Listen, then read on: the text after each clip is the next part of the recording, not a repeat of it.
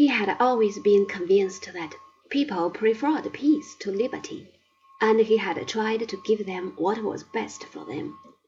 And, in all fairness, it ought to be said that his efforts to establish universal peace were fairly successful. The great powers did not fly at each other's throat for almost forty years. Indeed, not until the Crimean War between Russia and England, France and Italy and Turkey, in the year 1854. That means a record for the European continent.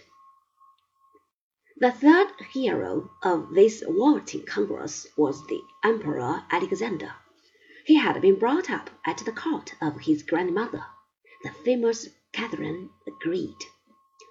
Between the lessons of this shrewd old woman, who taught him to regard the glory of Russia as the most important thing in life, and those of his private tutor, a Swiss admirer of Voltaire and Rousseau, who filled his mind with a general love of humanity, the boy grew up to be a strange mixture of a selfish tyrant and a sentimental revolutionist.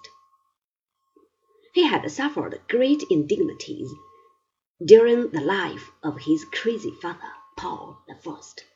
He had been obliged to witness the wholesale slaughter of the Napoleonic battlefields. Then the tide had turned. His armies had won the day for the Allies. Russia had become the savior of Europe, and the Czar of this mighty people was acclaimed as a half god would cure the world of its many ills.